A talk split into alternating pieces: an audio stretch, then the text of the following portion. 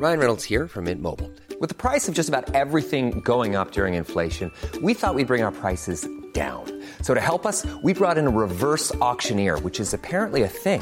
Mint Mobile unlimited premium wireless. Ready to get 30, 30, bit to get 30, bit to get 20, 20, 20, bit to get 20, 20, bit to get 15, 15, 15, 15 just 15 bucks a month. So, Give it a try at mintmobile.com slash switch. $45 upfront for three months plus taxes and fees. Promo for new customers for limited time. Unlimited more than 40 gigabytes per month. Slows. Full terms at mintmobile.com.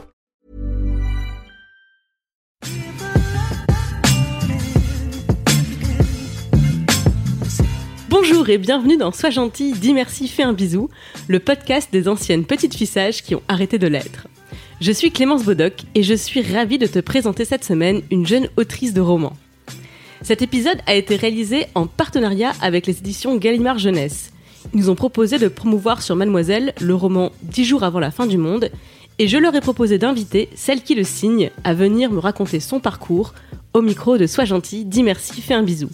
Je suis donc enchantée d'accueillir Manon Fargeton, autrice d'une quinzaine de romans depuis ses 18 ans. Et elle en a tout juste 31, c'est dire si son imagination est prolixe. Naturellement, tu retrouveras toutes les infos et les liens concernant l'œuvre de Manon Fargeton et plus particulièrement son dernier roman, 10 jours avant la fin du monde, dans les show notes de l'épisode ainsi que dans l'article à lire sur mademoiselle.com.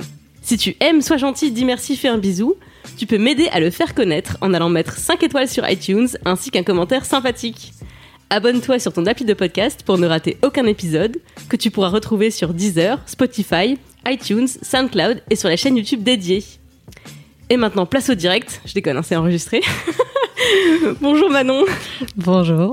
Merci beaucoup d'avoir accepté mon invitation. Ben, je suis contente d'être là. Alors, avant qu'on parle de ton, de ton œuvre, de ton univers, de, de tous ces sujets, Ma vie, mon œuvre. absolument, la première question que je pose toujours à toutes mes invitées, c'est quel genre de petite fille tu étais quand tu avais 7 ans? Waouh. Euh... bah, il y avait côté pile et côté face. hein. Euh, Il y a toujours, Ouais. mais c'était déjà le cas. Euh, Il y avait ce que les autres voyaient de moi aussi. Euh, ma mère m'appelait son bébé soleil parce que je rigolais tout le temps, je souriais tout le temps, euh, je chantais, je dansais, euh, je disais je t'aime à mes parents tout le temps. Voilà, il y avait ce, ce, ce, ce, ce- cette- ce truc très lumineux, quoi, en tout cas, très, euh, ouvert, très euh, dans l'échange, euh, les câlins, les. Et puis, et puis forcément, il y a côté face qui était que déjà, les relations aux autres, c'était compliqué.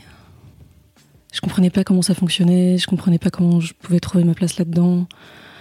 L'école, la cour de récré, tous ces trucs-là, c'était. J'avais l'impression d'être un alien au milieu de tout ça, quoi. Euh, et puis. Et puis déjà, il y avait un rapport à la nourriture compliqué, alors que j'ai plus aujourd'hui, mais qui a été euh, qui a été compliqué pendant un moment jusqu'à l'adolescence. J'ai jamais été euh, anorexique, boulimique. on n'a jamais mis ces termes-là en tout cas, mais clairement il y avait un rapport, un rapport à la nourriture qui, je pense, était un rapport aux adultes, ce qui est un peu étrange, mais je l'analyse comme ça. C'est-à-dire que, par exemple, quand j'étais en primaire, ma mère euh, connaissait euh, une, une, des, personnes qui, euh, qui nous surveillait à la cantine, et elle s'inquiétait un peu de me voir. pas forcément manger beaucoup ou d'être super difficile. Et, et donc elle lui a demandé de regarder si à la cantine je mangeais. Et quelques jours plus tard, cette personne est revenue vers ma mère en lui disant Alors oui, à la cantine, elle mange, mais je vais arrêter de la regarder parce que dès que je la regarde, Manon arrête de manger. C'est ouf comme les adultes s'impliquent beaucoup dans notre rapport à la nourriture. Ouais. Et souvent sous l'angle de, euh, en fait, euh, c'est un enfant difficile parce qu'il mange pas de tout, etc.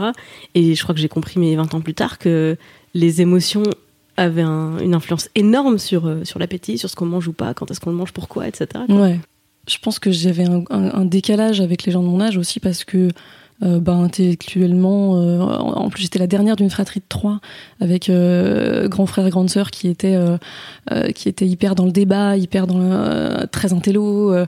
donc intellectuellement j'étais tirée vers le haut aussi par eux et, enfin voilà j'ai des, des souvenirs de à la maison, à, table, on discutait, on, on discutait de plein de trucs, on discutait science, on discutait politique, on discutait, euh, enfin voilà, c'était, euh, on discutait littérature, on discutait de plein de sujets comme ça, on en débattait à table. J'ai appris à débattre à table avec mon frère, ma soeur, ma mère. Euh, voilà, c'était, euh, ça faisait partie de notre famille, quoi. Euh, et donc, j'étais la petite, j'écoutais beaucoup. je, je, parlais pas beaucoup au départ, j'écoutais beaucoup, mais intellectuellement, j'étais en décalage avec les gens de mon âge. Par contre, émotionnellement, je pense que j'étais en retard par rapport aux gens de mon âge. Pourquoi tu dis ça? Je savais pas comment gérer ce que je ressentais du tout je pense que le, les problématiques relationnelles avec les autres, c'était aussi ça. C'était, euh, c'était que tout était trop. Tout était trop violent, tout était trop beau, tout était trop, trop dur, tout était. Enfin, il y a ce truc de. C'était trop. Et est-ce que tu as trouvé un moyen d'épancher ce trop? J'ai fait de la musique très très tôt. Euh, quand je dis que je chantais tout le temps, que je dansais tout le temps, euh, très vite ma mère m'a dit oh, Toi, on va te mettre à la musique. et, et, ça a été le violoncelle donc le violoncelle, le rapport à l'instrument, le la discipline que ça implique.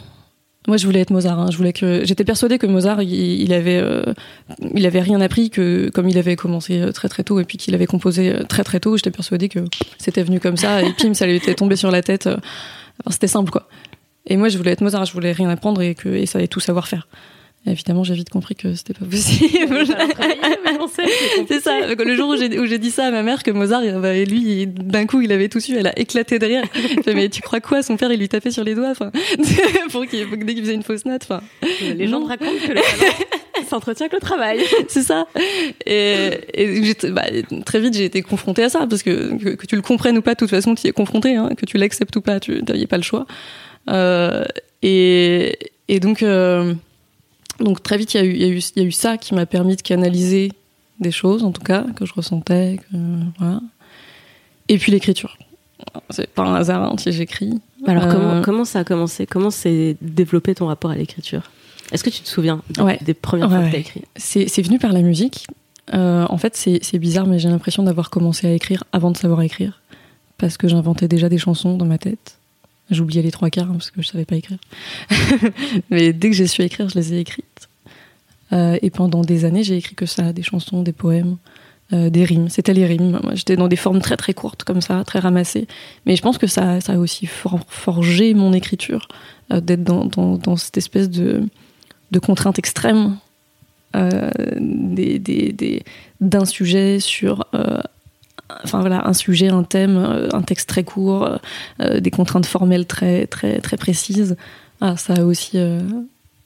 Moi, c'était de l'éclate. Je me rendais pas compte de tout ça. Pour moi, c'était pas des contraintes, c'était hey, je vais écrire une chanson. mais, mais mais je pense que avec le, recul, que ça a vraiment forgé une écriture aussi. Mais oui, c'est intéressant que je te parle de rapport à l'écriture et tu me parles de contraintes. Alors que moi, je le mm. vois justement comme un domaine de liberté où tout est possible et que tu te, tu obéis aux règles que tu te fixes. Mais c'est pas comme ça. Mais ah, t'es d'accord avec ah, ça mais c'est Ah, bien sûr, mais c'est des règles que je me fixais. Quand je me dis je vais écrire une chanson et puis avec en ayant grandi avec la tradition de la chanson française, euh, des voilà des, des, chanteurs à texte, des, euh, forcément euh, forcément je me fixais des, des règles qui pour moi étaient les règles normales d'une chanson, tu vois. Euh, mais et aujourd'hui, quand j'écris quand j'écris un roman, je me fixe des règles euh, que, je, que je choisis. Évidemment, euh, je réfléchis à, à un âge d'un de mes personnages déjà, ce qui, ce qui fixe des choses. Je réfléchis à, à l'univers dans lequel ça va se passer. Est-ce que c'est le nôtre? Est-ce que c'est un autre? Euh, je réfléchis à euh, quelle taille j'ai envie que ça fasse. Est-ce que ça se passe sur euh, une nuit, sur sur dix ans, sur mille ans? Est-ce que ah, je, je, mais les contraintes, je me les fixe effectivement. Mais pour moi, construire un roman, c'est se fixer des contraintes. Et donc, avant de commencer à écrire, tu as toute une période où tu rêves au monde que tu vas explorer? Ah ouais, bah, c'est la période. En fait, cette période, elle peut durer super longtemps parce que c'est en parallèle de l'écriture d'autres romans. Euh, enfin, d'abord, en tout cas, il y a toute cette phase de, où tu as l'impression que tu as une, comme une petite, un petit bout de plante qui, qui pousse dans un coin de la tête et puis, euh, et puis euh, tu le regardes pousser de temps en temps, tu regardes où ça en est et, puis tu vois des choses, tu, tu, tu rencontres des gens, tu as des discussions, tu vois des films et, ça t'en parle à chaque fois, ça fait pousser la petite plante derrière. Euh, puis à un moment donné, cette plante-là, tu la prends et tu fais OK, maintenant c'est à toi et tu la mets devant. et maintenant on va bosser. et, et, ça, là, il y a une phase de, de, de, de, travail plus actif pour moi sur le sur le scénario, sur les personnages, euh, de, qui je veux parler, de quoi, pourquoi, qu'est-ce qui m'intéresse vraiment là-dedans, qu'est-ce que j'ai envie de creuser. Ah, mais ça, c'est, euh, c'est, euh, des fois, il y a eu 4-5 ans de maturation avant que, que je prenne le truc et je dise ok, maintenant, maintenant c'est à toi. Alors j'aime beaucoup cette métaphore de, la petite graine, plante la graine derrière. qui germe, qui devient une plante, etc. Parce que ça me parle beaucoup. Je pense qu'on a tout- tous et toutes beaucoup de graines qui germent dans tous les sens. Mais l'étape où euh, justement tu dépotes euh, la plante de l'arrière de la tête pour la mettre devant toi, ça, il y a beaucoup moins de gens qui passent cette, euh, cette étape-là. Est-ce que tu te souviens de la première fois que tu as fait ça? La première fois que tu as pris cette idée, que tu l'as mis devant, on fait maintenant, vraiment on travaille. Ouais. Bah en fait la première fois c'était pour mon premier roman. C'était au lycée. Jusqu'ici j'avais écrit bah, essentiellement des chansons et des poèmes. Et hum, j'avais commencé à écrire des petits textes courts. Euh, D'ailleurs parfois sous l'impulsion de, profs. Euh, J'avais un super prof de français en première que j'adorais. euh, et, qui nous donnait des, vrais sujets. c'est pas le truc où tu dis, oh là là, putain, qu'est-ce que je vais écrire. Des- des vrais sujets. Il y en avait un. On travaillait sur l'autobiographie. Il fallait écrire une autobiographie. Et là, tu sais, tout de suite, tu te poses plein de questions. Et moi, j'ai choisi d'écrire mon autobiographie de quand je serai vieille. En prenant le point de vue, je suis vieille et j'ai vécu tout ça. Et je savais pas ce que j'allais vivre, évidemment, mais je l'ai- choisi comme ça. Je me souviens de ce texte-là. Euh, et ça a été un peu, ça déclic. C'est le premier aussi, ce prof-là, à qui j'ai montré des poèmes que j'avais écrits. Euh, et j'ai toujours, euh, j'ai toujours ses retours. Je, les- ai gardés, quoi. Il, a écrit des trucs super, des, des commentaires, des encouragements, des voilà. Euh, et en fait, euh, c'est à, la- à la fin de cette année-là, à la fin de la première, que j'ai eu l'idée de mon premier roman et que j'ai commencé à travailler dessus et que je l'ai commencé à l'écrire. Et il est sorti un peu après mon bac, donc. euh, donc j'ai pas, j'ai pas tardé. D'accord, c'est pas forcément un... Tu le racontes de façon très naturelle en fait. De quelque part, c'est l'idée, elle est arrivée et donc t'as agi dessus. Ouais, parce qu'en fait, c'était euh, tout de suite, et c'est ça qui est particulier, c'est qu'on peut écrire, on peut écrire pour soi, on peut écrire pour ses tiroirs, pour- et pas avoir envie de partager ce qu'on écrit. Euh, Mes tiroirs adorent mon écriture, vraiment. Ouais. Il y a plein de tiroirs, euh, et il y a plein de tiroirs dans plein d'ordinateurs aussi, Ah, tu bien vois, sûr. qui, qui adorent. euh, Les sous-dossiers Qui- adorent ouais, ce que c'est ça. Mais on- voilà, il y, y a des gens qui écrivent pour eux ou pour des très proches. Ou, voilà. Euh, moi, tout de suite, j'ai eu envie de partager ce que j'écrivais. Cette histoire-là, autant mes chansons, mes poèmes, c'était c'était à moi, c'était c'était mes tiroirs, c'était mon truc. Euh, autant euh, autant cette histoire-là, tout de suite, je me suis dit mais en fait, j'ai envie de la partager. Donc j'ai commencé à en parler avec des gens au lycée, euh, avec des gens au conservatoire. Et, très vite, j'ai écrit les premiers chapitres. Et je me souviens, donc euh, violoncelle, ça veut dire orchestre. Euh, et je me souviens quand on sortait de l'orchestre avec, avec plein de copines, euh, j'ai grandi à Saint-Malo et le conservatoire, il y a un grand parc. Et donc on se posait dans le parc du conservatoire et je leur passais les premières pages de, de mon bouquin, les premiers chapitres, et elles se les passaient l'une à l'autre. Euh, quand elles avaient fini de lire la page, elles passaient à la suivante. Enfin, elles passaient cette page-là à la personne suivante, je veux dire. Et il y avait vraiment ce truc où tout de suite j'ai voulu partager, tout de suite j'ai discuté des noms des personnages avec des copines. J'ai fait ouais, mais alors attends, qu'est-ce que tu penses de ça? Qu'est-ce que tu penses de ça? Enfin, il y, a eu ce truc de ouais, très vite j'avais envie. Pour moi, c'était évident que on n'écrit pas un livre pour le garder pour soi. On écrit un livre pour le partager avec d'autres. Parce que j'étais lectrice aussi, hein, tu vois, et pour moi, euh, un livre, c'est un livre, quoi. Ça, ça, ça circule, ça, ça, vit euh, dans la tête des gens. Enfin, voilà, c'est ce, Tu viens de dire tellement de trucs qui font monter mon niveau d'angoisse. Donc on va recommencer. Déjà, en parler avant de commencer à écrire ou pendant que t'écris, parler à des gens. Comment tu fais? Ensuite, les laisser lire des épreuves, avoir, avoir des le- retours. la première version, pire, la première version. Oh plaques, j'ai des plaques. Et ouais, mais je sais pas, il y avait cette évidence. Euh, T'as jamais eu peur? En fait, t'as jamais été arrêté par la peur. Pas pour l'écriture. Pour d'autres choses, ouais. Pour la musique en particulier. Euh, c'est c'est mon plus gros flip ever. Alors, Euh, c'est quoi, par exemple, la première fois que t'as eu peur, une, une vraie peur euh, qui vient des tripes? Alors ça, ça n'a rien à voir.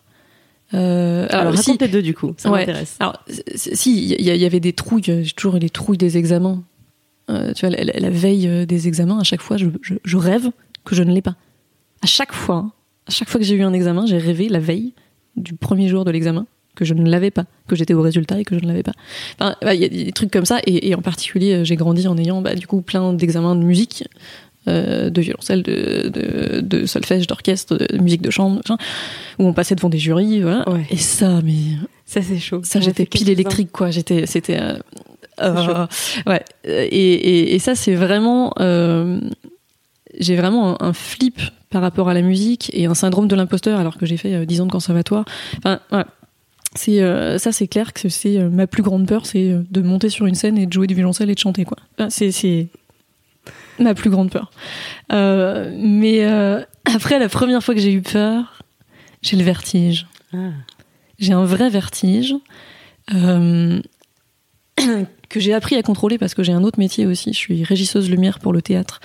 Donc autant te dire que quand tu es sur des passerelles ou sur des grilles à 20 mètres au-dessus de la scène, ou que tu dois monter à l'échelle pour régler un projecteur ou dans une génie, une espèce de, de nacelle qui monte comme ça, tu apprends vite à maîtriser en partie ton vertige, c'est-à-dire maîtriser ce qui est maîtrisable, à savoir te dire je sais que je suis en sécurité là, maintenant. Euh, et en général, les employeurs aiment bien parce qu'ils savent que je vais pas prendre de risques à Oui. considérer. Voilà. Mais, euh, mais j'ai un, vrai vertige et, et je m'en suis rendu compte la première fois où j'ai vraiment fait de l'escalade. Et je me suis retrouvée sur la paroi à 5 mètres de hauteur à me dire je ne peux plus bouger. Ah Je, ouais. je ne peux pas me laisser tomber en arrière pour redescendre, je ne peux pas redescendre, je ne peux pas monter, je ne peux plus bouger. Ça, ça a été un truc euh, irrationnel, parce que pour le coup, j'étais en sécurité, j'avais le baudrier, j'avais tout ça. Mais c'était euh, c'était juste insurmontable. Enfin, il y avait ce truc de. C'était pas possible. T'avais quel âge? J'étais ado, euh, j'avais euh, 12-13 ans. Et, alors, ce qui est paradoxal, c'est que j'adore être en hauteur. Dans tous mes romans, euh, quasiment, il y a des, arbres. J'adore grimper dans les arbres. J'adore, ah, j'adore être en hauteur du moment que je sais que je suis en sécurité, qu'il y a une rambarde. J'adore être en haut d'un, sur, un toit terrasse, tout en haut d'un immeuble. Il y a une rambarde. Je sais que je vais, ça va pas s'écrouler, je vais pas tomber, je vais pas, vais pas me pencher au-dessus du vide, ça c'est sûr. Mais j'ad- j'adore la hauteur. Euh, mais Accrocher un fil sur une paroi. en sécu. c'est pas la même chose. Et pourtant, Ouais. c'est paradoxal parce que tu le sais qu'en escalade, si tu. Et ouais, mais là, c'est, là ça la devenait irrationnel. Quoi. te- Là, ça, ça devenait. Tu t'assois, tu t'es tenu quoi. C'était ma limite. si tu veux, j'ai, découvert ma limite, qui était le fait que oui, j'étais capable de rationaliser, et encore ça, je l'ai appris après. Euh, mais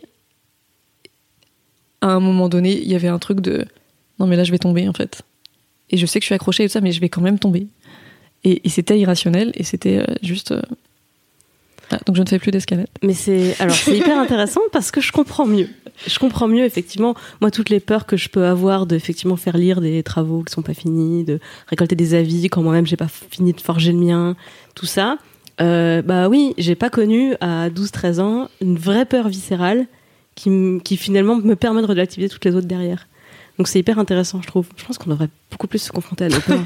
ça, nous apprendrait à relativiser toutes les autres. Mais ouais, je trouve qu'il y, a- un truc avec les, avec euh, dans, l'éducation et l'enfance aujourd'hui où tout est mou. Tu sais, on est, on est, on est dans des, dans des coussins, dans des fauteuils. euh, dès qu'on tombe un peu, oulala, là il y a un gros câlin qui arrive, ce qui est, ce qui est, ce qui est chouette hein, en soi. Mais en fait, on tombe plus quasiment.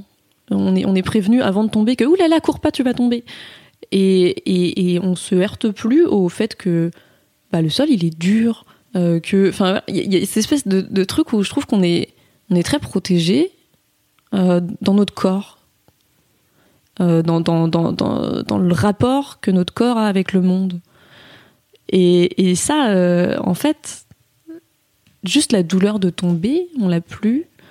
Oui, ça limite Très peu. ton apprentissage. Et, et du coup, moi, je vois des gamins aujourd'hui qui n'ont plus peur de tomber. Mais en fait, c'est dangereux. Enfin, je trouve qu'il y a- il y a un paradoxe comme ça. C'est un vrai truc. Hein. Ouais. J'avais lu il y a quelques années un article très pertinent dans le New York Times qui expliquait que à force, de, donc les États-Unis, pays très procédurier où dès qu'il se passe un truc, Mm. euh, tu fais un procès. À force de se prendre des procès dès qu'un gamin se cassait le bras ou la jambe ou ce que tu veux, les fabricants de, des aires de jeu dans les jardins publics avaient abaissé la hauteur des toboggans à une hauteur qui faisait que tu tombes de là, il ne peut rien t'arriver. Et Sur le un sol est mou. le sol est mou, Exactement. toboggan n'est pas haut. Enfin bref, tu ne- ton aire de jeu, elle est foolproof, vraiment tout. Ouais. Il peut Et, en fait, ça veut dire que tu te confrontes plus à tes limites corporelles. Exactement. Et les scientifiques, euh, donc les chercheurs en pédiatrie, euh, avaient euh, tiré la sonnette d'alarme en disant attention, c'est vraiment hyper important pour un enfant de 4 à 6 ans d'apprendre le vertige. C'est vraiment ouais très important qu'il ait peur en haut du toboggan. Parce que s'il n'a pas peur en haut du toboggan, il aura pas peur à la fenêtre du troisième étage. Et vraiment, vous préférez qu'il tombe du toboggan et qu'il se foule un poignet. Vraiment, il a 4 ans, c'est mou, c'est de la guimauve, ça va se remettre en 3 semaines, j'exagère à peine. vraiment, t'as pas envie de le ramasser au bout de- en bas de 3 étages. Donc, Mm. laisse-le apprendre euh, le vertige. Et tu sais quoi? Fais ton job de parent et surveille-le quand il monte sur le toboggan plutôt que de faire un procès au mec euh, qui a construit Ouais, le toboggan. et puis quoi. lui dis pas n'y va pas, c'est trop haut, quoi. Enfin, il y a aussi ce truc. de- Exactement, le tout le discours de ne pas contredire les enfants aux États-Unis, c'est devenu une espèce de mode de faut pas leur dire non, faut pas les contredire, faut rien dire de négatif, tu sais. Ouais, mais en même Faut temps, faut rien qu'il leur arrive. Enfin, C'est enfin, ça. ouais, il y, y a une espèce de. On fait plus nos expériences, quoi. Et, et ça a commencé un peu à, à ma génération. Et je trouve que là, les petits aujourd'hui, c'est dix fois pire. Mais bon, écoute, euh, ils ont aussi d'autres choses qu'on n'avait pas. Et On va revenir. à- l'humanité évolue. on va revenir à nos visions du monde et à l'humanité. Alors, C'est en lien avec euh, tes univers. Mais avant ça, euh, une question que, que je pose régulièrement également et qui m'intéresse spécialement dans ton cas. La première fois que tu as exprimé une ambition professionnelle.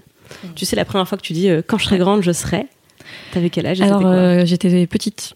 Euh, j'étais petite, petite. Et en fait, euh, j'avais deux plans de carrière très précis. Je voulais être soit costumière pour faire des costumes d'indienne, C'est précis, effectivement. précis, soit médecin homéopathe parce que j'aimais bien les granules d'homéopathie. Ah, C'était mes deux plans de carrière. Euh, bon, vite, très vite, euh, t'as mal tourné. très vite, j'ai changé d'avis. en fait, parce qu'on m'a dit euh, médecin, c'est 7 ans d'études. J'ai fait, ah, bah, pff. voilà. Et puis, euh, et puis après, euh, et puis, euh, et puis après, les costumes d'indienne, j'en avais un peu plus rien à faire, j'avoue. C'était une Euh, phase. C'était une phase. La phase Pocahontas. ah ah non, après, dans les costumes, j'ai eu, ma- j'ai eu ma phase guerrière avec euh, le masque noir et doré, euh, le le- l'épée et tout. Enfin, non, j'ai j'ai eu ma phase. ouais, ça, celle-là, je l'aimais bien. Euh, j'ai encore les photos. C'est du dossier. Euh, mais euh, mais non, euh, en fait, ce qui est, particulier, c'est que par rapport à l'écriture, euh, pendant très longtemps, j'ai pas considéré l'écriture comme un métier. C'est-à-dire, c'était un truc que je faisais. J'écrivais. Et alors, j'étais pas encore dans l'idée de gagner ma vie non plus, mais c'était un truc que je faisais. Voilà.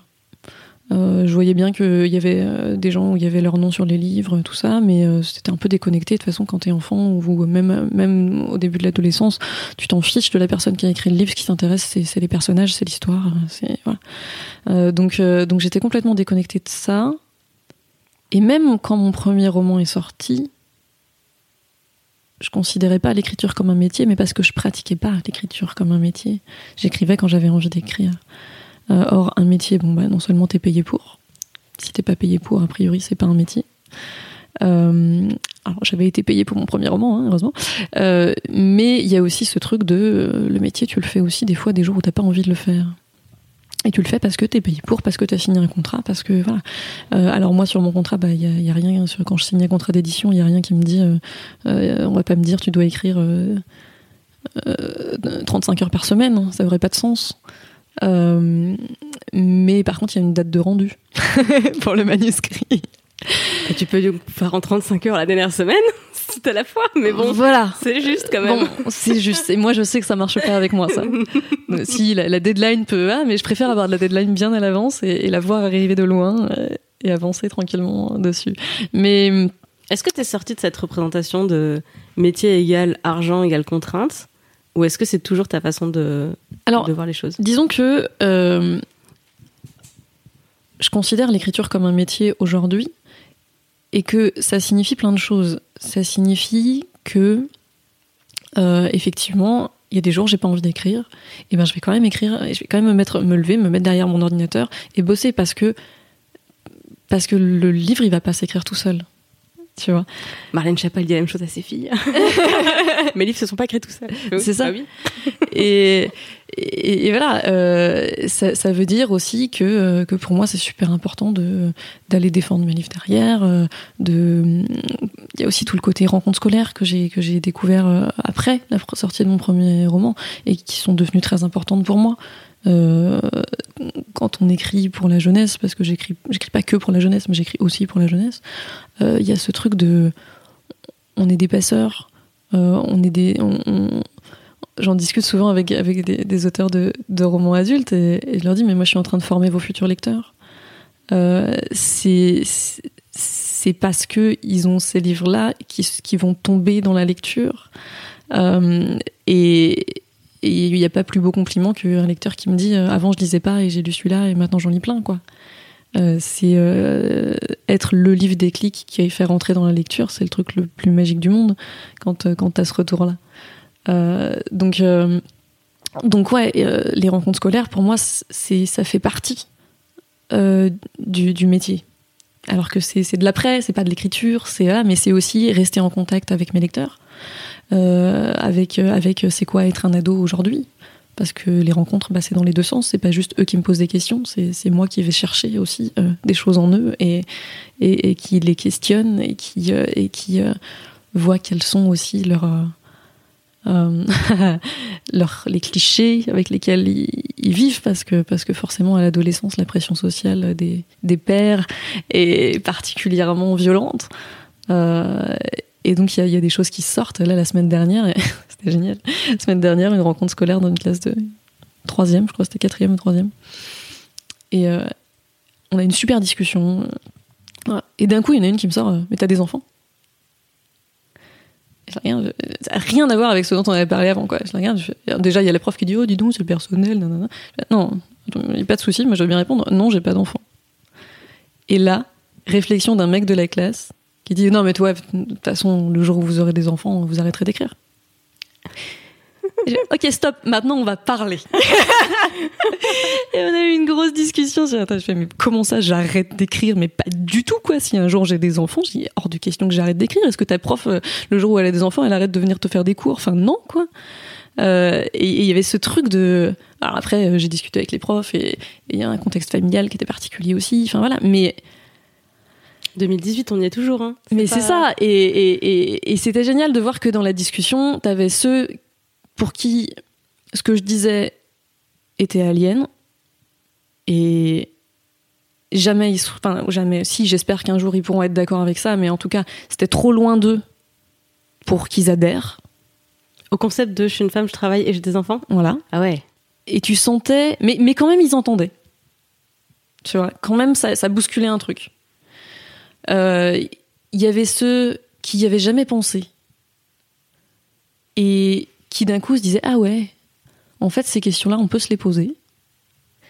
Et puis tu avais euh, ceux, celles souvent qui s'étaient déjà posé ce genre de questions et qui acquiesçaient et où je sentais qu'il y avait c'était une confirmation de quelque chose. Et tu vois, ces rencontres-là, pour moi, ça fait partie du, métier euh, d'écrivain. C'est, tu confrontes ton texte, mais tu confrontes aussi ce que t'es, parce que on écrit avec ce qu'on est aussi, hein. euh, et ce que eux sont, parce qu'on écrit aussi avec ce que les autres sont.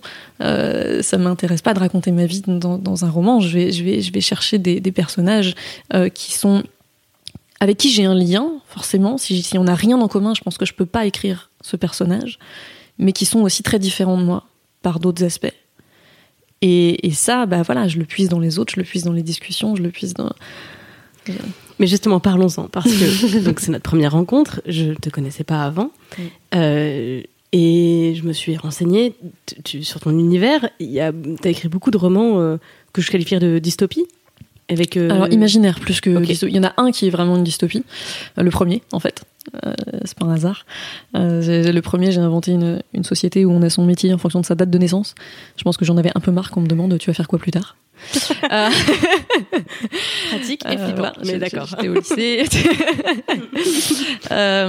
et beaucoup de tes, tes, héros et héroïnes sont des adolescents? Alors sur les sur les romans ados, oui. Après, il y a aussi des romans de fantaisie adultes. Euh, il y a une trilogie euh, qui s'appelle June qui est, qui est euh, de la fantaisie jeunesse. j'ai écrit du fantastique, j'ai écrit des thrillers jeunesse.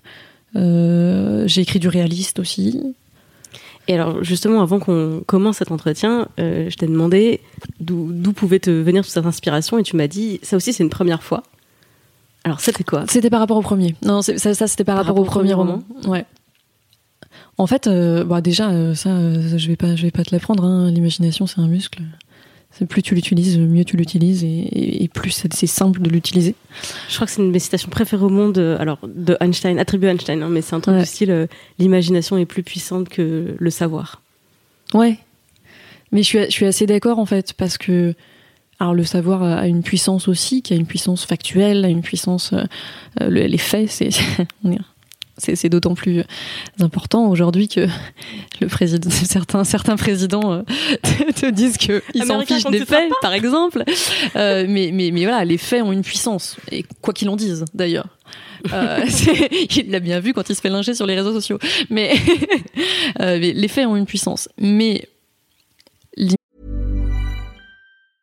Ryan Reynolds here from Mint Mobile. With the price of just about everything going up during inflation, we thought we'd bring our prices down. So to help us, we brought in a reverse auctioneer, which is apparently a thing. Mint Mobile unlimited premium wireless. Ready to get 30, 30, bit to get 30, bit to get 20, 20, 20, bit to get 20, 20, bit to get 15, 15, 15, 15 just 15 bucks a month. So, Give it a try at mintmobile.com/switch. slash $45 up front for 3 months plus taxes and fees. Promo rate for new customers for limited time. Unlimited more than 40 gigabytes per month slows. Full terms at mintmobile.com. L'imagination, c'est euh, enfin on peut inventer tout un monde avec des règles qui ne sont pas forcément les règles d'une autre. Euh, on peut inventer des gens qui vont exister pour de vrai dans la tête d'autres gens. Euh, on est Dieu un peu quand même. Donc il y a ce truc de... Ouais, je suis d'accord, l'imagination, il y a, l'imagination a juste les limites qu'on lui met et qu'on peut enlever. Ça me fait vraiment du bien cette discussion parce qu'il y a plein de jeux. Dans mon rapport à l'écriture, il y a beaucoup d'angoisse et beaucoup de mm. peur du, jugement. Beaucoup de. Alors, j'ai écrit un, un truc que j'ai pas montré et que j'ai commencé à écrire en disant je suis ce personnage. Puis je me suis relu, j'ai fait je suis tous les personnages, qu'est-ce que je raconte? Mais c'est ça. À qui je fais croire ça? Et donc du coup, il y a une espèce de bah je peux pas le montrer parce que c'est vraiment je préférais mettre des photos de moi nue sur internet plutôt que de montrer ça. ouais, mais en fait, ce, dont tu te rends pas compte là, c'est que alors, euh, tous les auteurs sont tous leurs personnages. Oui. Euh, les gentils, les méchants, les garçons, les filles, enfin, on est tous tous nos personnages. Mais c'est ce que je disais tout à l'heure, c'est que dans chaque personnage, il y a aussi une partie qui n'est pas nous. Mais c'est ça, et puis à t'entendre, je, je, trouve que finalement, il y a, oui, il y a beaucoup de vulnérabilité dans, il y a beaucoup de vulnérabilité dans l'écriture, mais j'ai la sensation que tu y trouves surtout beaucoup de puissance à pouvoir imaginer des mondes, projeter des univers, créer des personnages, ce que tu disais sur ils vont exister dans la tête des autres, et combien de d'ados, de jeunes et moins jeunes ont euh, euh, grandi personnellement et viscéralement quelque part avec euh, les personnages d'Harry Potter par exemple. on est de la même génération, hein, génération Harry Potter, oui, ça c'est clair. Euh, référence au hasard. Au, au, hasard.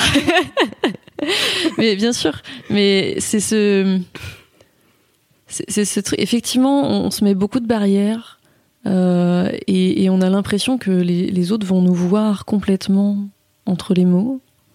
Ce qui est faux, parce qu'ils vont se voir eux entre nos, entre nos mots. Parce qu'ils vont se raccrocher, eux, à ce qui les relie à ces personnages. Eux. Et souvent, ça va se trouver dans la part qui n'est pas nous. Qui est dans, cette part du personnage qui, est autre.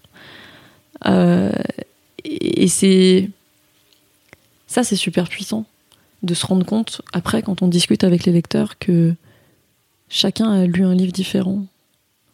Il y a des points communs, hein, évidemment, parce que quand même, ils ont lu les mêmes mots, mais, mais chacun s'est fait son livre. Euh, et chacun s'est attaché plus ou moins à un personnage ou à un autre. Euh, c'est.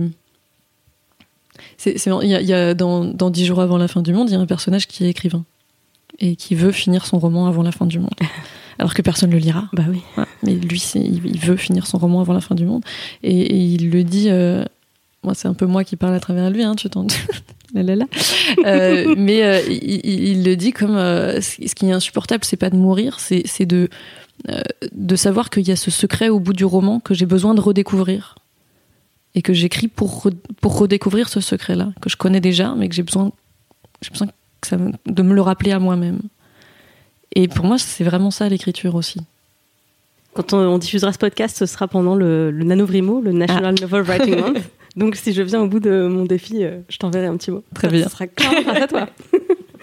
Euh, donc euh, ce matin quand t'es arrivé, j'étais surprise directe avec ma liste de questions. Bim. dans lesquelles tu m'as isolé entre autres La question, la première fois que tu as eu envie de fuir, de disparaître, de tout arrêter. Ça t'est arrivé donc Ouais, ben on revient à l'enfance et on revient à la cour de récré en maternelle. C'était ce truc de, Je me souviens d'être dans la cour de récré en maternelle et d'analyser la cour de récré. En mode, ok, elles, elles peuvent faire n'importe quoi, tout le monde les aime. Tout le monde va, tout le monde va aimer ces filles-là. Quoi qu'elles fassent. Ok, je sais pas pourquoi, mais c'est comme ça que ça se passe dans la cour. Euh, eux, pareil, ils peuvent faire n'importe quoi. Elle, elle peut faire n'importe quoi, personne l'aimera. Euh, et d'analyser comme ça les, les, les, puissances à l'œuvre et, les, rapports de force dans la cour de récré. Et dire, eux, elles, en fait, elles s'en fichent d'être aimées. C'est dingue. C'est ce truc. qui Et, et je me rappelle d'a- d'a- d'avoir fait cette analyse-là et de me dire, ok, et moi, je suis où? Moi, je suis à côté. Et là, j'ai eu envie de disparaître. Là, il y a eu ce truc de ok, en fait, moi, je serai jamais ni là, ni là, ni là, ni là, je suis à côté. Et d'une cer- d'une certaine manière, je pense que c'est la place de l'écrivain et du créateur d'être à côté. Donc, aujourd'hui, je me dis, ok, c'était ma place dès le départ. Mais à l'époque, c'est d'une violence de, se rendre compte qu'on va jamais appartenir, tu vois, à un, groupe. Et j'en ai eu conscience hyper tôt, que je serais toujours à côté. Et tu as eu la sensation de- d'être toujours resté à côté Ou tu as eu ensuite des moments dans ta vie où. Ah, j'ai essayé, j'ai essayé de toutes mes forces de faire partie de groupes, de faire partie. J'ai, je n'arrête, j'ai passé mon adolescence à essayer et à pas comprendre pourquoi ça marchait pas. Euh, c'était, c'était insupportable. Euh, alors il y avait, il y avait quelques groupes, il y avait, euh, il y avait la musique qui était, euh, qui, qui me permettait un peu ça, euh, parce que forcément la musique, ben, on joue ensemble beaucoup. Euh, et puis il y avait, euh, il y avait la famille, qui était un peu le cocon aussi. Euh, mais, mais le groupe vraiment social, à l'école, la classe, le, ça c'était. euh, ça a jamais fonctionné pour moi.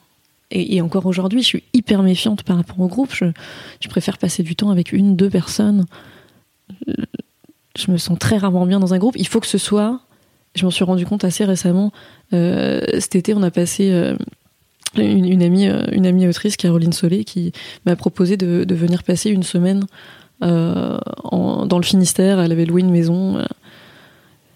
Je- je- là, ok. euh, En plus, je savais qu'il allait y avoir des, des gens de sa famille. Enfin, je, bon, je sais pas. De la foule. Bon, je vais passer deux jours. dans le Finistère, quand même, je me disais, bon, dans un- une, une maison euh, bien, bien, bien paumée dans les abers, euh, voilà. Je me suis dit, bon, ça va, ça va pas être la foule. Mais quand même, ah, il y avait cette, cette espèce de, de- Je sentais une espèce de groupe comme ça. Et en fait, c'était que des créatifs. Journalistes, musiciens, dessinateurs, euh, enfin, euh, auteurs. C'était que des journalistes, des, que des créatifs, je veux dire. Et. Et c'était génial. Et j'avais prévu de rester deux jours. J'ai passé une semaine là-bas. Et c'était génial parce que on était chacun sur notre truc. Et puis de temps en temps, il y en avait un qui disait je vais me baigner. Quelqu'un vient euh, On se retrouvait parce que c'était un peu, un peu l'heure de manger. On commençait à tous avoir faim. On se retrouvait dans la cuisine pour faire à manger. Mais il y avait ce, truc d'indépendance totale les uns par rapport aux autres. De, aussi de respect total de l'espace de l'autre et de son besoin de solitude. Et, de son- et, et- et là, tu vois, ça, c'est un groupe qui pour moi est fonctionnel. Mais c'est très rare. Je pense que c'est aussi rare parce que euh, globalement, j'ai pas la sensation qu'on s'autorise à euh, appréhender cette réalité qui est que être dans un groupe, faire partie d'un groupe, même extrêmement temporaire, ça veut pas forcément dire prendre la place qu'on te donne, mais c'est venir avec tes propres besoins et notamment avoir son espace, Mm. un besoin, avoir besoin de solitude au sein du groupe, c'est hyper légitime. Et c'est vrai que j'ai mis enfin, extrêmement euh, longtemps à, le- à le comprendre.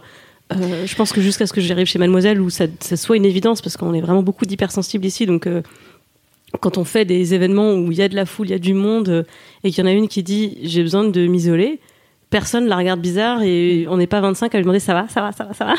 On a compris quoi. C'est oui, t'as besoin de te mettre dans une bulle là, de respirer, de, de reprendre ton espace et peut-être que tu vas revenir te mêler au groupe, interagir avec le groupe et peut-être pas dans l'immédiat parce que chacun son espace quoi. Mais parce que socialement aussi, on, on, on vante euh, beaucoup, soit dans les films, dans les séries, dans, dans- même dans beaucoup de livres, euh, le, le groupe où on partage tout. Tu sais, ce truc de, ce, ce- ce truc de fusion. Ah, c'est Génération Friends. C'est ça. Et, non, et puis que ce soit dans le groupe, que ce soit dans le couple, que ce soit dans. Il y a, y a cette, cette, euh, cette espèce de. C'est posé comme un absolu, tu vois, devant nous, et un, un idéal vers lequel tendre. Et en fait, euh, quand tu corresponds pas du tout à ça, bah, tu mets un peu de temps avant de te détacher de ce truc-là. Et je pense que même aujourd'hui, je suis capable de retomber dans ce genre de piège, euh, de, de, de, de rencontrer quelqu'un avec qui je m'entends super bien et, euh, et de tomber dans, dans, dans ce piège de la fusion. Et en fait, à un moment donné, ça, ça, ça va foirer, quoi. À un moment donné, ça va péter. Euh, je le sais. Euh, et il faut pas que je tombe dans ce genre de piège-là. Si je veux que cette personne reste un ami ou une amie, il faut, il faut pas que je, je, je tombe là-dedans parce que ça ne me correspond pas. Et que soit je vais m'enfermer et à un moment donné, je vais tellement m'enfermer que ça va péter et que je, vais partir. Euh, soit soit va y avoir euh, je sais pas euh, trahison dans l'amitié soit va y avoir enfin voilà il, va forcément se passer un truc parce que c'est pas moi. Et et je pense que les autres ne savent pas fonctionner comme ça avec moi non plus. Parce qu'ils sentent que c'est pas moi donc au bout d'un moment forcément ça, ça foire Forcément. mais, mais j'ai mis très longtemps à, à- à accepter ça, à admettre ça, euh, à en faire une force. C'est, ouais, c'est particulier. J'ai des, des amis aujourd'hui euh, qui sont des gens, mais qui, qui comptent pour moi, mais énormément, que je vois deux fois par an. Et je suis mais tellement heureuse de les voir deux fois par an. Et je les aime, mais hyper fort. hein. Mais Oui, si- c'est l'espace que tu peux leur accorder au Ouais. mieux pour Ouais. que votre relation, elle soit, elle ait la qualité que tu as besoin qu'elle ait. C'est ça. Et il y, a ce- ouais, y a vraiment ce truc de qui est ancré en moi de ce besoin de solitude. Euh, je, je voyage seule beaucoup, euh, enfin beaucoup. J'aimerais voyager plus, mais on voyage, on voyage jamais assez quand on aime voyager. Euh, C'est vrai.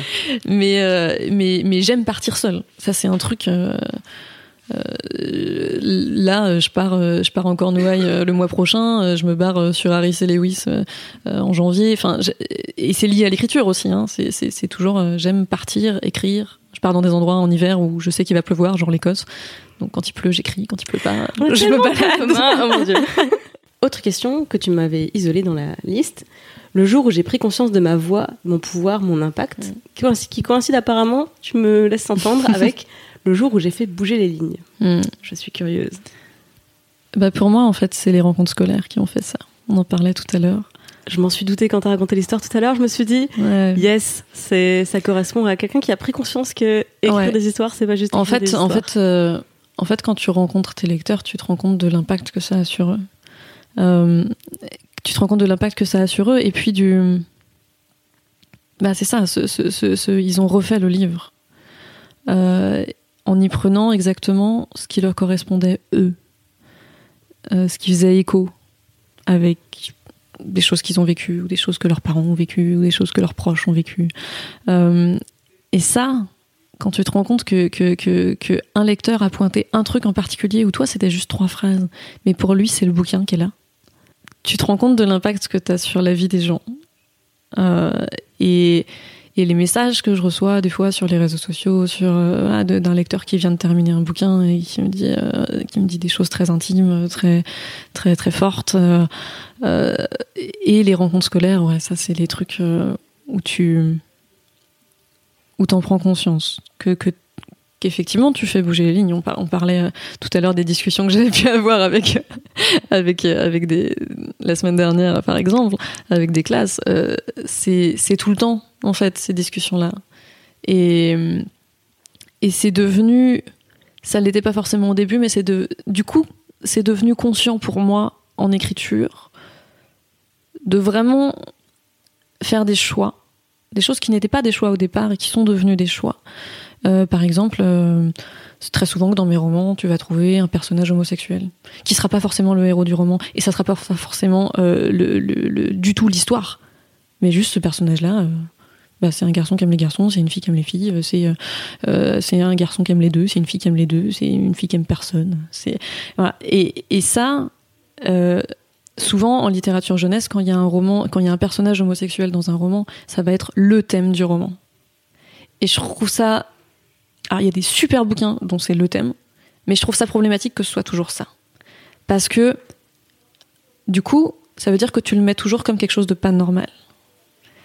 Et moi, c'est important pour moi de le mettre comme quelque chose de normal.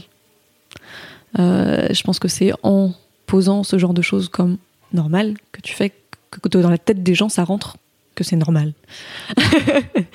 et, et, ça, euh, c'est euh, par exemple ce genre de choix ou de mettre, euh, je sais pas, il y a des pompiers qui, qui, il y a un accident et il y a des pompiers qui sortent, bah ça va pas forcément être des mecs.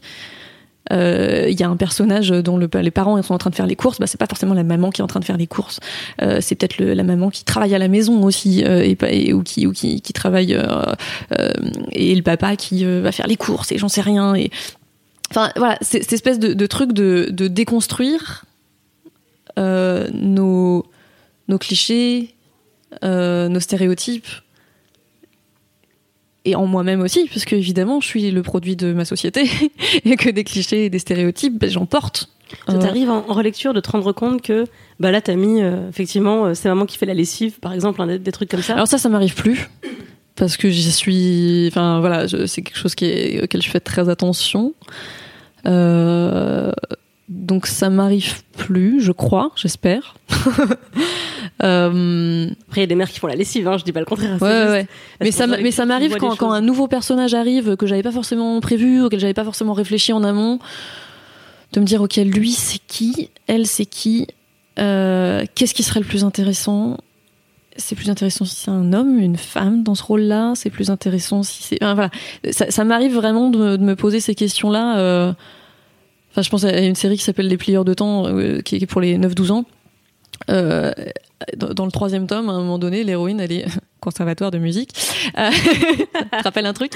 Euh, et elle, fait des percussions, donc elle, elle travaille dans une, une, pièce du conservatoire avec deux de ses copines, qui sont des sœurs jumelles. Et c'est les parents de ces deux filles qui vont la ramener à la maison. C'est une scène qui dure mais une page. Et ben les parents c'est deux papas. Et c'est pas le sujet du roman. Mais juste bah ça existe quoi. Donc ça passe dans le dans le champ. Oh, ça répond totalement à ma définition de faire bouger les lignes. C'est bah, toujours comme ça subtilement un coup de crayon à la fois. c'est vraiment hyper intéressant. Avant d'arriver vers, euh, vers les questions de la fin de cette interview, je voulais que tu me présentes un peu plus ton, ton dernier roman, parce que, alors, euh, il n'est pas encore sorti. Si. Parce qu'il vient de sortir. 18 octobre. Et je n'ai pas encore eu l'occasion de le lire au moment où on tourne cette interview. Euh, mais je, enfin, dix jours avant la fin du monde, ça, ça ne m'invoque pas d'optimisme. Euh, et pourtant, j'étais en face de moi depuis euh, plus de 45 minutes maintenant. Et effectivement, es, tu rayonnes comme la petite fille de 7 ans que tu me décrivais tout au début. Du coup, j'ai besoin de comprendre. Et ouais, mais côté pile, côté face. Voilà. On y revient. Euh, alors, d'où te vient cette histoire? Déjà, je, je, vais raconter après de quoi ça parle, mais je pense que le, le rôle des créateurs, c'est aussi de. Alors, ça peut être de déranger, ça peut être de faire bouger les lignes, ça peut être tout ça. Mais je pense aussi que c'est de créer des petits éclats, tu vois, de, lumière, de beauté, de ce que tu veux, et puis de les, jeter dans le monde et, un peu des bouteilles à la mer, tu vois. Il y, y, a ce côté-là. Donc, ça ne me ressemblerait pas d'écrire quelque chose de complètement sombre. Euh, ça serait pas moi. Par contre, évidemment, bah, pour qu'il y ait des éclats de lumière, il faut qu'il y ait de l'ombre. Hein, c'est mon autre métier, je suis régisseuse lumière. Euh, L'un ne marche pas sans l'autre. Donc c'est toujours euh, ces deux-là qui, ces deux, ces deux pôles, si tu veux, euh, de, de, lumière et d'ombre qui, qui, sont, qui sont au cœur de mon travail. Et, et, pour moi, c'est vraiment ça. C'est vraiment ce truc de, hop, je vous envoie des petits, des petits bouts de lumière et puis, et puis vous les prenez, vous les prenez pas. C'est comme vous voulez. Moi, j'essaye juste de, de rendre le monde un peu plus beau d'une manière ou d'une autre. Euh, alors de quoi ça parle euh, Dix jours avant la fin du monde, c'est un jour. Il euh, y a une ligne d'explosion qui apparaît, qui va du pôle Nord au pôle Sud en passant par la Nouvelle-Zélande. Manque de bol pour la Nouvelle-Zélande. Hein. Euh, et cette ligne d'explosion inexplicable, on sait pas d'où ça vient, c'est pas des bombes, c'est pas des trucs qui tombent, c'est juste, à un moment donné, ça fait un mur d'explosion. quoi. ce mur se scinde en deux et commence à grignoter la Terre mètre par mètre. Et euh, très vite, les, scientifiques font des calculs, etc., et en disant que si euh, ces, ces murs d'explosion continuent à progresser à la même vitesse, dans 10 jours, ils se rejoindront de l'autre côté de la Terre, Oh, oups. sur une ligne qui passe par euh, l'Angleterre, la Bretagne, euh, l'Espagne, euh, la- un bout de l'Afrique. La Bretagne part en dernier, je vois où vont tes préférences. T'as vu Ah, c'est breton insupportable. un choix tout à fait innocent. Euh, voilà, bon, j'avais envie que ça se passe en France, hein. c'est ce, qui est, ce qui est pas innocent non plus. Mais, euh, mais donc mes personnages qui sont en France euh, réalisent que bah, voilà, euh, si personne n'arrive euh, à arrêter ces explosions dans 10 jours, c'est la fin du monde. Ils seront probablement morts. Une grosse partie de l'humanité sera morte. Peut-être que certains auront survécu dans des abris, dans des, mais c'est la fin du monde, quoi. Euh, et le monde entier, évidemment, se rue sur cette ligne, euh, cette, dernière frontière des survivants, là, en espérant que quelqu'un trouve un moyen d'arrêter les explosions. Donc le monde entier arrive, euh, entre autres, en Bretagne. Comme tous les étés, j'ai envie de dire. Mais un peu plus. Et, et, et donc, embouteillage monstrueux, etc. Et mes personnages, pour des raisons qui leur sont propres à chacun, vont décider de partir vers cette ligne aussi. Euh, certains y sont déjà parce qu'il y a un des personnages qui est une flic qui bosse là et qui voit le monde entier arriver dans son patelin euh, donc euh, donc qui essaye d'organiser le, chaos général. Et, et donc ils vont tous ils vont tous converger vers ce point-là. Ils se connaissent pas au départ. Il y a toute une partie de road trip. Ils vont se rencontrer et ils vont voilà c'est l'heure dix jours avant la fin du monde. Et donc là-dedans t'as des personnages T'as des jeunes adultes, euh, t'en as une qui est, qui est étudiante, euh, qui allait euh, finir son master, euh, qui était en pleine rédaction de son mémoire, et puis bon, bah là, d'un coup, bim, euh, ça a plus de sens. Enfin voilà, il y a ce truc où continuer n'a plus de, pour ce qu'on faisait n'a plus trop de sens. Et ça t'oblige à réinterroger le sens des choses, du coup. Exactement. Donc c'est qu'est-ce que tu veux, avec qui tu veux mourir, euh, où, Euh, qu'est-ce que tu veux faire de ces dix jours-là? Voilà, c'est c'est ces questions-là qui m'ont. Et puis qu'est-ce que tu fais aussi quand t'es un créateur? Ça c'était c'est le personnage de Gwen qui est l'écrivain dont je parlais. Qu'est- Qu'est-ce que tu fais quand t'es un créateur au milieu de tout ça? J'ai l'impression que, que la fin du monde soit dans 10 jours, dans 10 ou 100 ans, euh, il y aura de l'espoir jusqu'au bout. C'est un peu euh, l'histoire que tu racontes. Qu'il y aura de l'humanité jusqu'au bout. Ça me va va. dire. Je peux vivre avec ça. Je peux vivre avec ça. Euh, on arrive vers la, vers la fin de cet entretien. Euh, merci beaucoup. J'ai euh, une petite série de questions, souvent pour conclure. À voir celle qui, qui t'inspire. Si je te dis le, la pire épreuve que tu as eu à affronter dans la vie. c'est peut-être pas la pire épreuve, mais en tout cas, c'est le truc qu'on n'imagine pas dans ce métier-là, parce que quand on, quand on, fait le métier, quand on choisit d'écrire, bah, on pense qu'on va écrire. Euh, et que ça va être ça le cœur du métier. Et, heureusement, ça le reste. Sauf qu'il y a aussi tout, tout le, toute la périphérie. Et je trouve que le truc le plus, le plus compliqué et le plus dur dans ce métier et auquel t'as pas pensé, c'est négocier un contrat. non mais c'est con, mais t'as pas rêvé de ça quoi. Tu t'es pas dit ouais, je vais négocier des contrats. Et donc t'es en train de t'es en train de, de parler euh, écriture avec quelqu'un. Donc t'es dans l'intime, t'es en train de travailler sur un texte, euh, sur de l'émotionnel, tout ça. Et là bim, tu dois t'arrêter et avec la même personne parler fric. Et défendre et, et défendre te défendre toi. Tu vois t'es toute seule et tu dois te défendre. Euh, ça ça, euh, c'est le truc euh, ça, s'apprend hein. Au final t'apprends à, lire un contrat. Oui hein, parce qu'en plus t'as l'impression que le contrat est rédigé pour que tu le comprennes pas. En latin. c'est un peu ça. Donc ça ça c'est un truc euh, c'est au départ euh, c'est ouais c'est ça. C'est une langue étrangère quoi. Et t'apprends à le faire mais ça reste hyper dur je trouve euh, donc c'est pas la pire épreuve que j'ai eu à vivre de toute ma vie, tu vois. Mais je pense que dans ce métier-là, c'est le truc auquel on pense pas et qui est en fait le nerf de la guerre. hein. Euh, et il faut apprendre à faire plusieurs métiers en un, en fait. J'adore cette question parce que souvent, ça permet de se rendre compte que le pire obstacle ou le, truc qui te vient quand je te pose la question, c'est jamais vraiment un truc insurmontable. Mais non Et ça, ça permet de réaliser tellement de choses. Je m'attendais à ce que tu me dises Ah, mais c'est la première fois que j'ai envoyé un manuscrit, ou c'est la première fois que j'ai eu un commentaire négatif, ou, ou j'en sais rien, tu vois. Enfin, il y a mille choses que moi je vois Ouais. alors, quand je projette euh, ton parcours euh, par rapport au mien comme des pires épreuves, tu vois. Mais bon, non, effectivement, c'est c'est c'est ça la conclusion que je préfère dans ce type d'entretien, c'est de se rendre compte que, Evan, vas-y, on fait les trucs parce que Non, mais finalement, il y a les obstacles sur le chemin, il y a moyen qu'on les dépasse. Je pense que c'est faisable. Mais oui, c'est faisable. Euh, Est-ce que tu as euh, un regret, un vrai regret? Ouais. Alors j'essaye de, faire en sorte que ça ne reste pas un regret. Mais je pense que mon, vrai regret, c'est ce. Je parlais du, syn- du syndrome de l'imposteur par rapport, euh, à la musique. Et mon vrai regret, c'est d'en avoir pour l'instant jamais rien fait. Même si, euh, même si je travaille dessus et puis que j'espère bien qu'à un moment donné, je vais en faire quelque chose. Mais que tu continues la musique Ouais, ouais, ouais, je continue la musique. Euh, je m'y remets d'ailleurs. À un moment donné, on, a, on a un temps euh, limité aussi euh, dans une journée, dans une Il année, même dans une 24 année. C'est ça. un peu plus dans une année, mais, Dans une journée, c'est. mais dans une La journée. ouais. raconte qu'il y a 24 heures dans une journée. C'est ça. Et en plus, je suis une grosse dormeuse, donc euh, ce qui n'arrange pas les choses.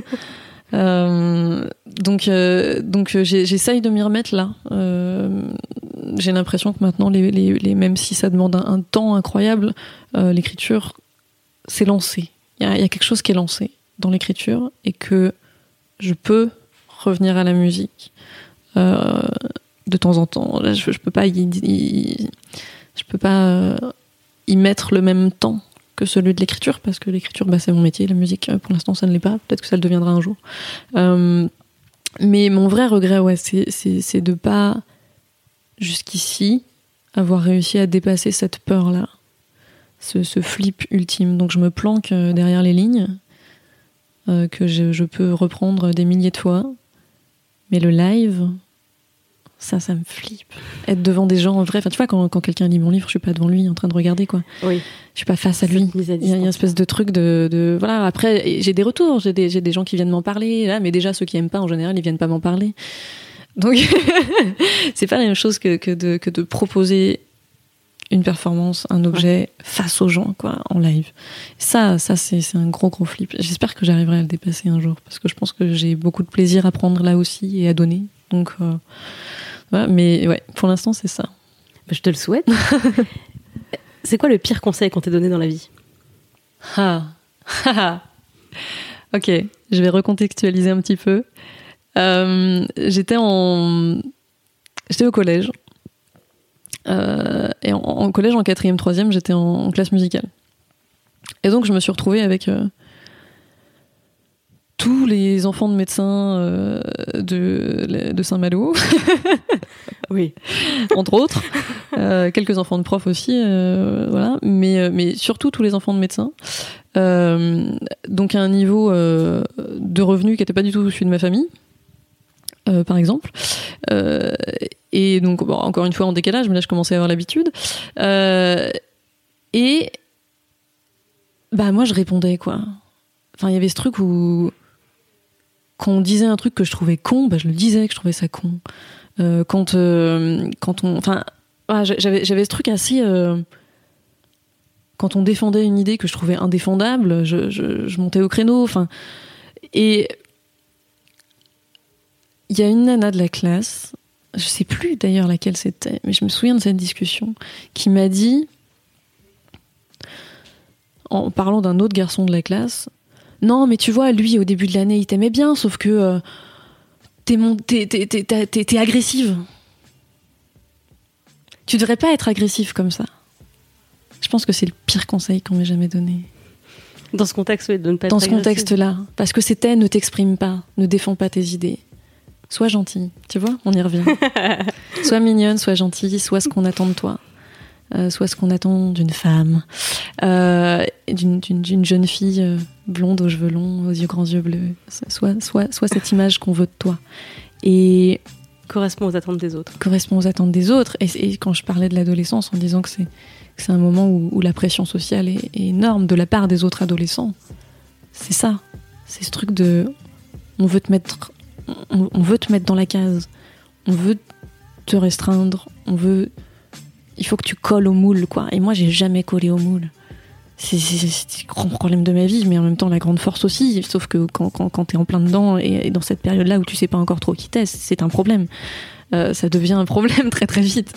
Euh, mais, mais, mais ça, euh, ouais, ça, ça c'était un conseil tout pourri.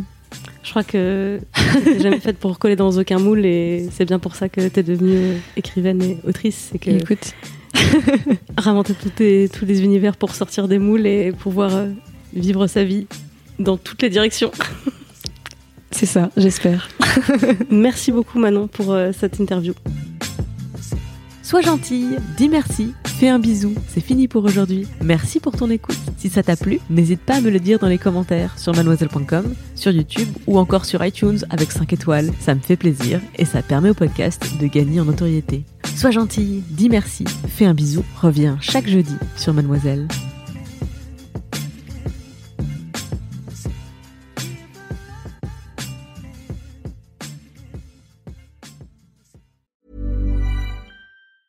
Planning for your next trip? Elevate your travel style with Quince. Quince has all the jet setting essentials you'll want for your next getaway, like European linen, premium luggage options, buttery soft Italian leather bags, and so much more. And it's all priced at 50 to 80% less than similar brands. Plus, Quince only works with factories that use safe and ethical manufacturing practices. Pack your bags with high-quality essentials you'll be wearing for vacations to come with Quince. Go to quince.com slash trip for free shipping and 365-day returns.